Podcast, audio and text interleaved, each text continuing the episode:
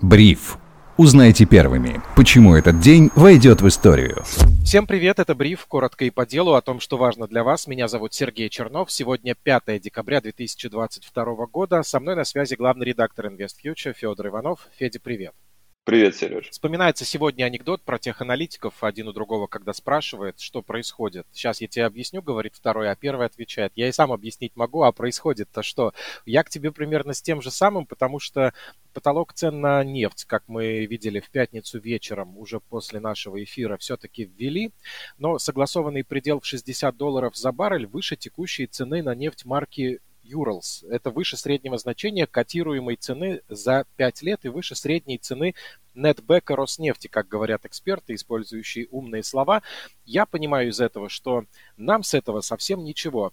А при этом э, сообщается о том, что Япония, например, ввела исключение для российской, для российской нефти, поступающей из проекта Сахалин-2, потому что иначе это могло бы затронуть энергетическую безопасность Японии.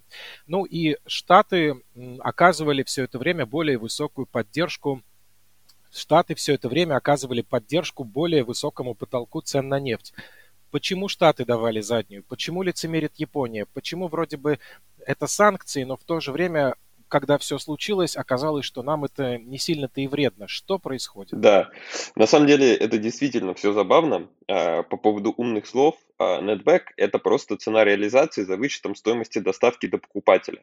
То есть, э, условно, мы берем цену, по которой продают, допустим, там сколько-то долларов за баррель, вычитаем из этого стоимость транспортировки, доставки, и вот у нас получается самый нетбэк. И то, что потолок выше, чем цена, по которой сейчас продает Роснефть, это правда забавно. То есть это показывает на самом деле определенную беззубость новых мер. Ну, то есть как бы мы все понимаем, что российская экономика сейчас, ну, самая пострадавшая из-за всего происходящего.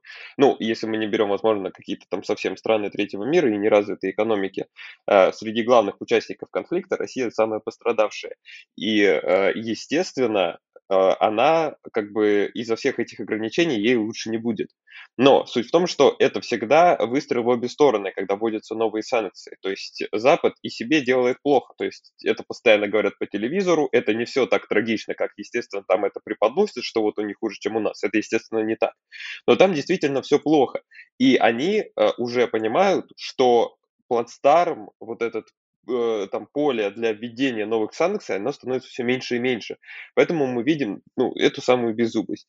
Почему США так себя ведут? Ну, это просто потому, что у них высокая инфляция. Они с инфляцией борются, они не хотят входить в состояние рецессии, они хотят сделать мягкую посадку, в общем-то, чтобы экономика как можно быстрее вышла из состояния высокой инфляции, при этом не скатилась в рецессию. То есть э, это довольно сложный в текущих условиях такой э, сложная цель, сложная задача, которую они сейчас преследуют, поэтому да, тут э, приходится поступаться какими-то принципами и идти на вот такие, э, ну, даже это ну, просто смешно, это какое-то формальное, просто чисто формальное ведение цен. Единственное, конечно, этот потолок потом будут менять, пока не до конца понятно как, как часто, в каких ситуациях, но теоретически, когда они будут чувствовать себя нормально, они могут начать его ужесточать. В этом плане да. То есть, но сейчас это все выглядит, честно говоря, как-то юмористически. А по поводу Японии и нефти э, с Сахалина, ну, это прям вообще отдельная история. Ну, то есть, ну, как бы он на всю будет водиться, но давайте вот тут не будем, потому что нам оно надо. Э, действительно получается какой-то, честно говоря, бред. Ну, как бы это все логично с экономической точки зрения, но с точки зрения всей риторики, которая была, э, это, конечно, неадекватно. Я единственное, что надеюсь, то, что Россия, ну, мне кажется, так и не будет, что Россия не станет в позу и не скажет, ага, все равно ввели, неважно какой, значит, мы вам поставлять нефть не будем. Потому что это, конечно, тоже самоубийственно будет.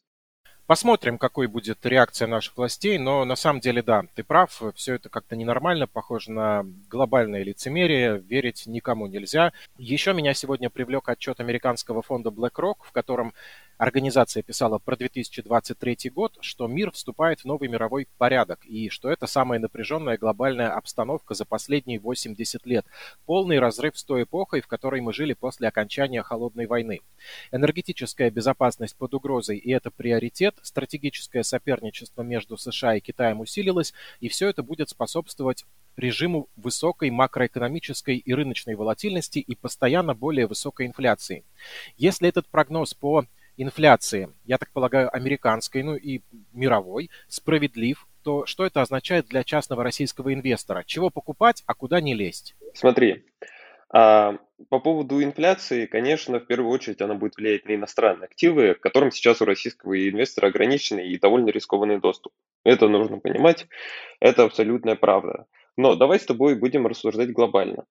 А, высокая инфляция, мы должны смотреть не на ее последствия как таковые, если у нас ограничен доступ к иностранным инструментам, а на ее причины.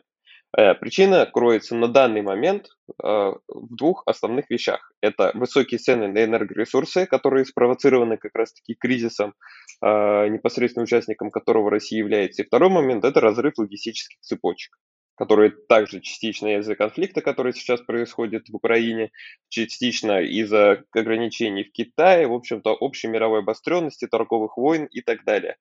То есть и конкретно в данной ситуации мне кажется, что э, ну, российский инвестор должен быть консервативен. Э, я думаю, что э, и консервативен не просто в плане купить какой-то фигни на 20 лет и сидеть в ней. Нет, наверное, я не совсем об этом. Я скорее о консервативности, ну, когда мы должны понимать, что любой актив в текущих обстоятельствах, он ненадежен. И, э, ну, на что можно смотреть всегда? Естественно, всегда это базовые сектора, это самая основа, это компании, которые занимаются едой, медициной, в общем-то, коммунальными услугами, ну, это уже во вторую очередь. То есть, ну, прям самая базовая история. Ну, естественно, э, облигации каких-то надежных эмитентов тоже подойдут в таких условиях. Касаемо золота, вопрос на самом деле дискуссионный, потому что здесь есть много довольно-таки факторов, как покупки, так и продажи.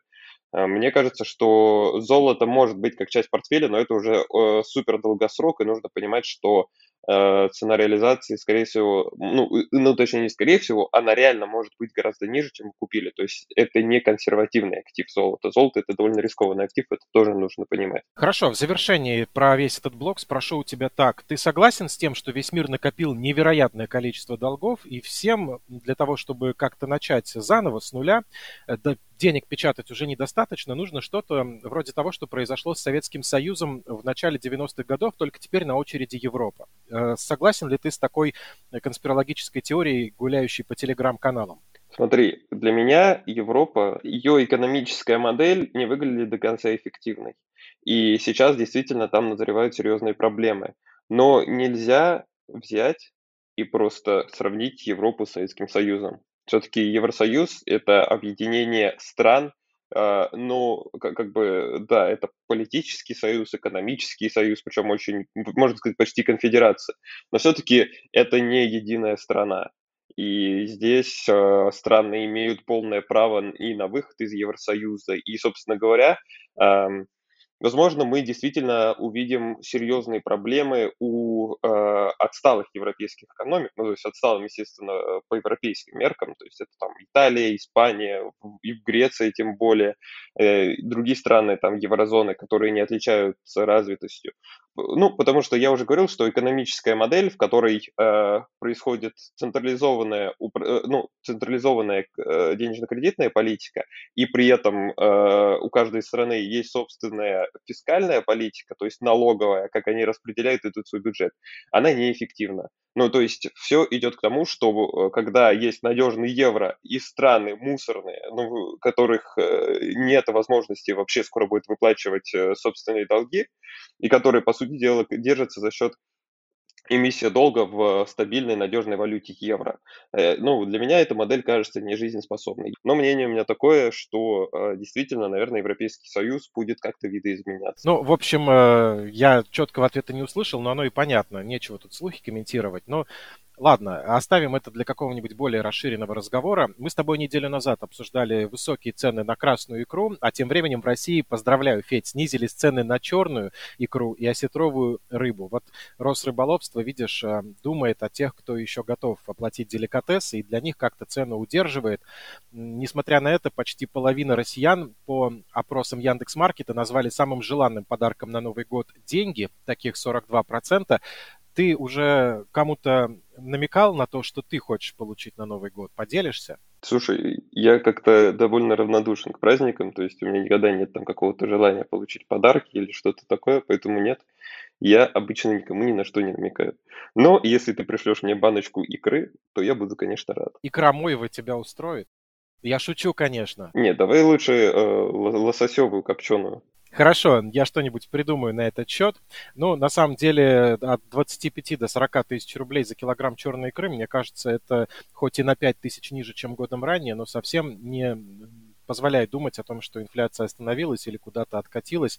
Тем более есть цены и на другие товары.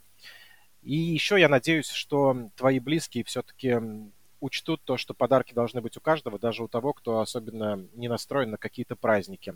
Подарком радовала сегодня нас и компания «Белуга». Совет директоров э, этой организации рекомендовал дивиденды за 9 месяцев 75 рублей на акцию, доходность 2,5%. Реестр закроется где-то там в январе, нам бы еще дожить, а это было 5 декабря 2022 года. И главный редактор InvestFuture Федор Иванов. Спасибо тебе, Федь. Спасибо тебе, Сереж. Меня зовут Сергей Чернов. Подписывайтесь на бриф, ставьте лайки, пишите комментарии комментарий, хорошего вам настроения, уже можно сказать с наступающим и до встречи.